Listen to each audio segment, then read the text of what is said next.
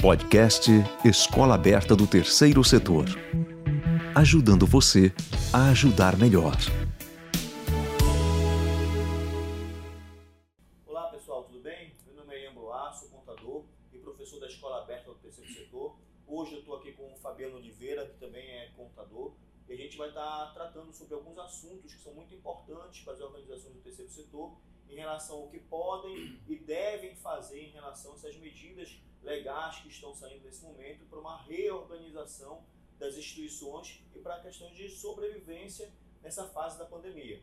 O Fabiano vai entrar agora um pouco com a gente nos assuntos relacionados à parte trabalhista e vai começar aí comentando um pouco para a gente sobre a questão do, do FGTS, as questões das férias e acordos que estão tendo aí para que a MP colocou para a gente agora no mês de março, né? Pois é, a MP que foi lançada em março, dia 20 de março, ela trata justamente de situações importantes que as instituições vão ter que, que pelo menos analisar para ver se vai ser possível. Né? Qual delas? Assim, existem vários pontos interessantes e cada instituição tem que ver a sua forma de trabalho, as suas peculiaridades, a situação que elas se encontram, quais são as atividades, né? Cada instituição tem a sua atividade específica, então tem que saber como vai ser adequado isso aí. É, mas nós temos, por exemplo, a antecipação de férias, né? É, é, então essas férias podem ser antecipadas individualmente, acordos específicos com os funcionários. Aí tem que ver, obviamente, a questão de cada instituição, as férias já estão adquiridas, mesmo que não estivesse, existe saídas para isso. Férias coletivas são boas opções, então a lei também facilitou, facilitou até o aviso. A gente sabe que para dar aviso de férias para funcionário tem que avisar pelo menos 30 dias antes, essas são as regras, né? Então isso foi facilitado justamente nesse momento. Então são regras é, momentâneas é, que fogem da normalidade da CLT, das regras sindicais, né, para poder adequar esse momento de pandemia. Né? Então existem várias é, é, saídas nessa questão. Outro nós podemos ver também o banco de horas, que ficou interessante, o banco de horas negativo, que o banco de horas tradicional é quando a, a empresa tem horas né, que o funcionário faz a mais e ela vai compensar isso em folgas futuras para o funcionário. Aqui é o inverso o funcionário não trabalhou, a empresa pagou, mas pode ter essas horas no futuro para ela poder usufruir. E ela vai ter um prazo específico, né, se não me engano, de, de é, 18 meses para poder é, é, apropriar dessas, dessas, dessas horas. E, é, e, obviamente, isso aí é organizado, a hora tudo homologado, direitinho, feitos os contratos individuais.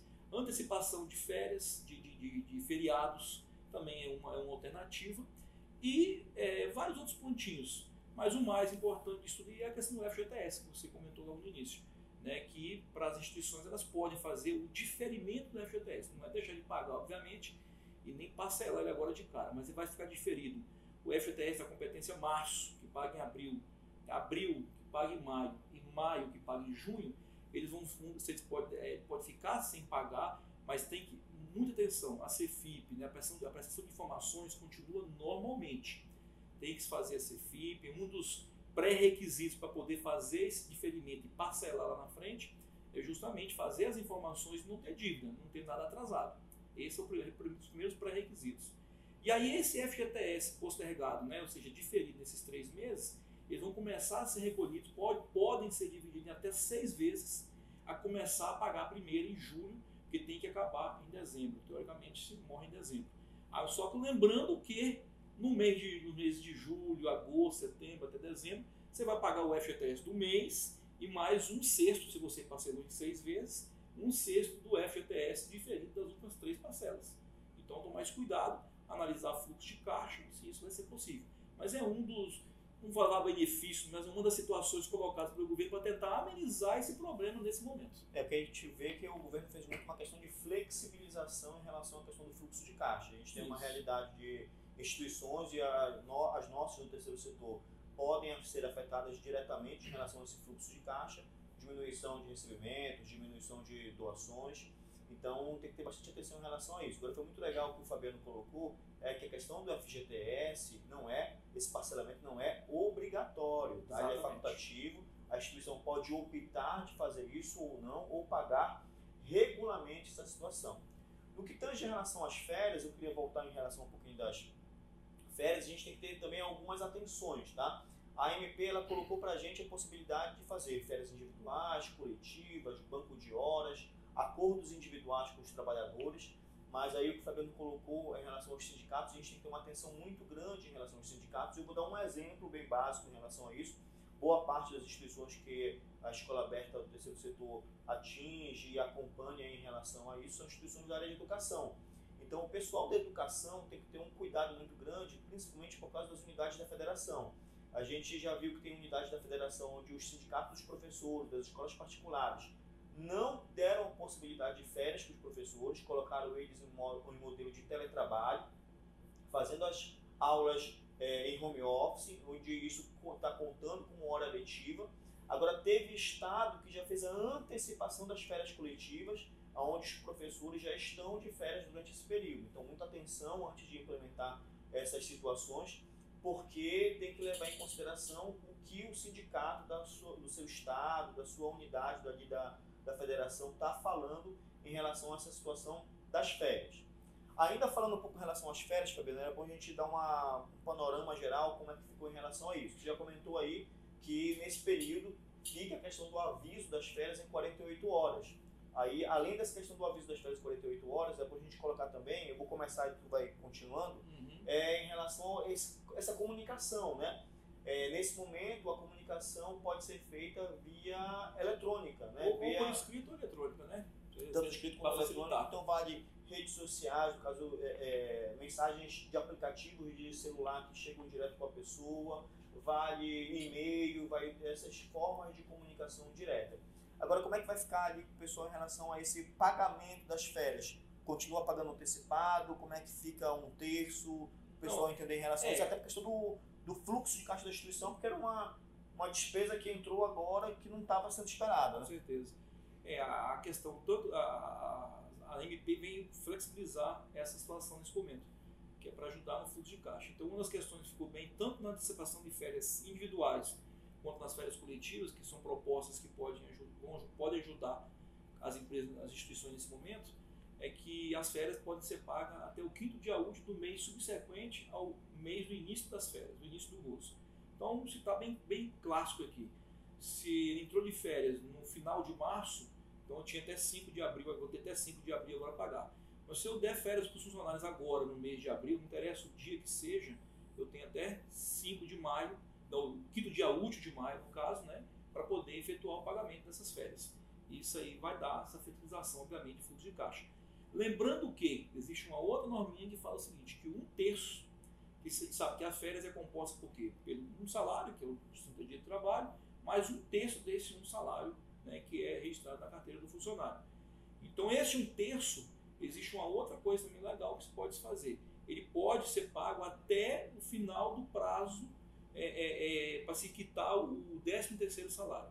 No caso, até 20 de dezembro, que é quando você quita a última parcela do 13 terceiro salário. Então a lei ela, ela, deixa bem claro que até quando findar o pagamento desse salário até 20 de dezembro, neste ano vai ser 18 de dezembro, né, que, é, que dá um dia útil. É, é, então, até 18 de dezembro de 2020, por exemplo, eu posso pagar um terço lá. Então eu posso pagar agora só os 30 dias, que é as férias, a férias, né? Que é as férias, e um terço que é o abono constitucional, eu posso pagar lá no final. Isso para harmonizar o fluxo de caixa. É mais uma saída que tem nesses dois itens que a MP vem trazendo sobre férias. É, a gente avançando em relação a essa, essa questão de conteúdo trabalhista, a gente está vendo muitos colaboradores entrando no regime de teletrabalho, né? E aí o regime de teletrabalho, que é o home office, ele é um regime não tão muito conhecido no Brasil, mas eu, uma das principais dúvidas que a gente vem tratando em relação a isso é em relação ao cumprimento dessa carga horária. E aí que chama bastante atenção em relação a esse sentido, porque no home office, no teletrabalho, a gente não tem uma, um cumprimento relativo à carga horária contratada do colaborador. O que a gente tem que ter atenção é que o seu imediato, a sua liderança, a gerência dentro da, da, instituição, vai ter que passar para esse trabalhador que está no home office as atividades que ele deve desenvolver diariamente e ele, é, no, na finalização dessas atividades, repassar para o seu superior, repassar para a instituição o que ele desenvolveu. Então, esse fica um controle em relação a essa questão do teletrabalho, do home office, para poder ter bastante esclarecimento em relação a esse ponto. A gente avançando um pouco mais, indo agora da parte é, contábil do processo também, porque a gente está vivendo uma época ali que abriu agora, que entra num momento de prestações de contas das instituições, fechamento de assembleias, organização em relação a alguns procedimentos técnicos de demonstrações que devem ser feitos. Até o presente momento, a Receita Federal não se manifestou em relação a esses adiamentos de prazo. Já saiu alguns adiamentos da parte comercial, saiu agora também o adiamento em relação ao imposto de renda pessoa física, mas a gente tem uma, algumas obrigações que são já próximas agora, como a escrituração contábil digital e a escrituração contábil fiscal, uma que vence agora em final de maio e a outra que vence em final de julho, ainda está mantido esses prazos, então a gente chama bastante atenção aos contadores, ao pessoal da área contábil para atenção em relação a esses prazos. Como a gente está falando de demonstrações contábeis do exercício de 2019, a gente já tem a ideia de que boa parte desse material já está fechado, já está é, é, sendo publicado.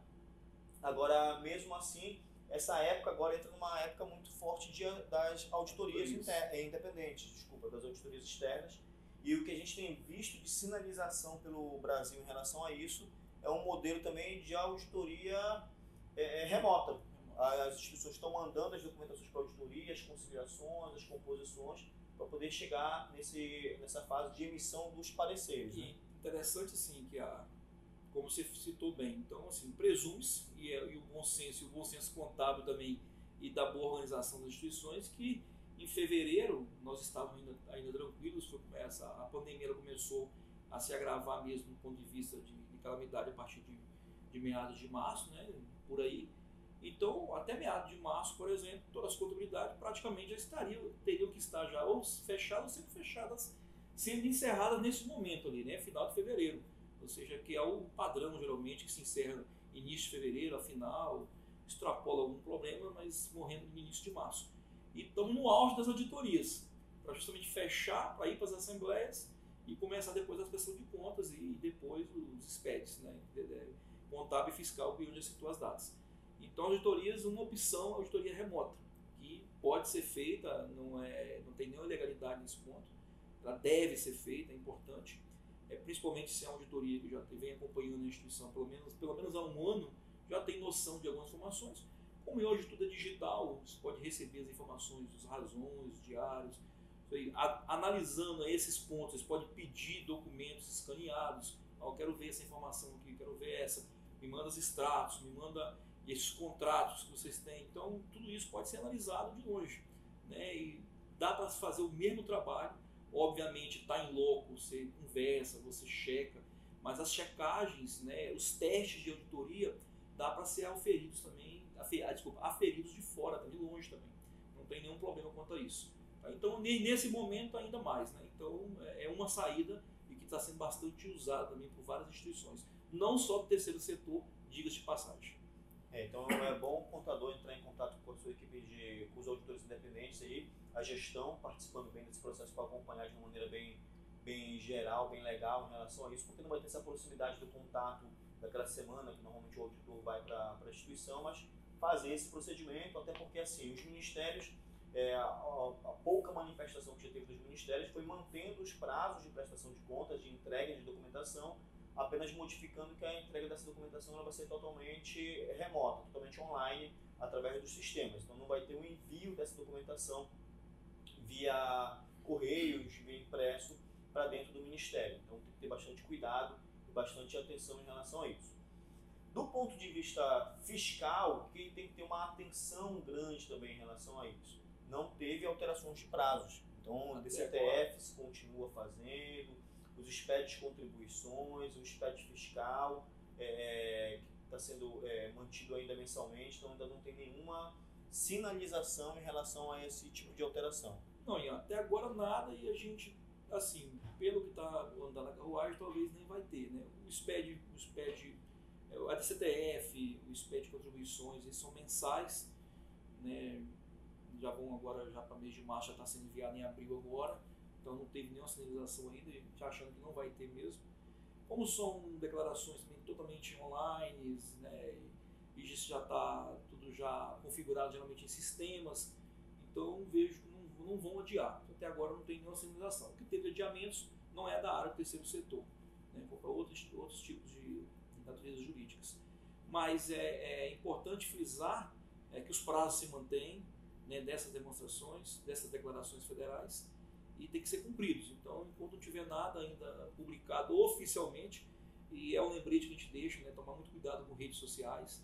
A gente recebe todo dia pelo via os WhatsApps que, ou redes sociais como, como Instagram, é, muitas postagens de, de, de, normas, de decretos baixados e que na realidade não confere com a realidade. Então, só observar esses sites oficiais mesmo, é, que é o mais seguro. E depois de ser corretamente aferido lá pelo, pelo, pelo órgão é, normatizador. E para a gente ir finalizando aí o, o, o, vídeo de hoje, a gente tem que só fazer uma recomendação e uma atenção em relação aos contadores, principalmente das instituições que estão recebendo donativos, recebendo recursos é, que estão vinculados à área da saúde ou qualquer outra área de assistência social, que a gente tem conversado bastante de como organizar em relação a isso. Então, o que a gente tem conversado bastante nos grupos de contadores da, das instituições filantrópicas é, preferencialmente, abrir uma conta específica para receber donativos vinculados à questão do Covid-19 em relação aos apoios que estão sendo feitos dessa maneira.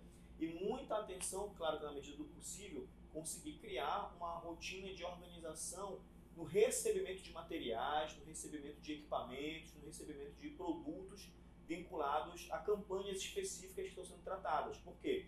Os recursos financeiros vão ter que ser demonstrados via demonstrações contábeis e financeiras, deve ser apresentados nos seus demonstrativos, balanços, demonstrações de resultado, mas também aquelas instituições que estão recebendo material, equipamento, produtos, é, isso tem que ser mensurado e tem que ser pelo menos apresentado nas notas explicativas, igual como as normas brasileiras de contabilidade TG07 fala para a gente em relação às questões de recebimentos de subvenções, doações e donativos. Então, atenção em relação a essa mensuração, a esse controle, por mais que seja um momento de dificuldade na organização, no gerenciamento desses recebimentos de doações, a contabilidade tem que se preocupar com esse material para poder fazer o seu efetivo registro contábil e poder apresentar isso no encerramento das nossas demonstrações de 2020, tá bom? É, vamos deixando nossos agradecimentos aqui para a Escola Aberta do Terceiro Setor por poder gerar esse conteúdo para todos vocês. Muito obrigado. Obrigado, até a próxima. Acompanhe toda semana um tema que vai ampliar o seu olhar e que visa melhorar a eficiência e a eficácia do seu trabalho. Para aprender mais, acesse ead.escolaberta3setor.org.br. Podcast Escola Aberta do Terceiro Setor. Ajudando você a ajudar melhor.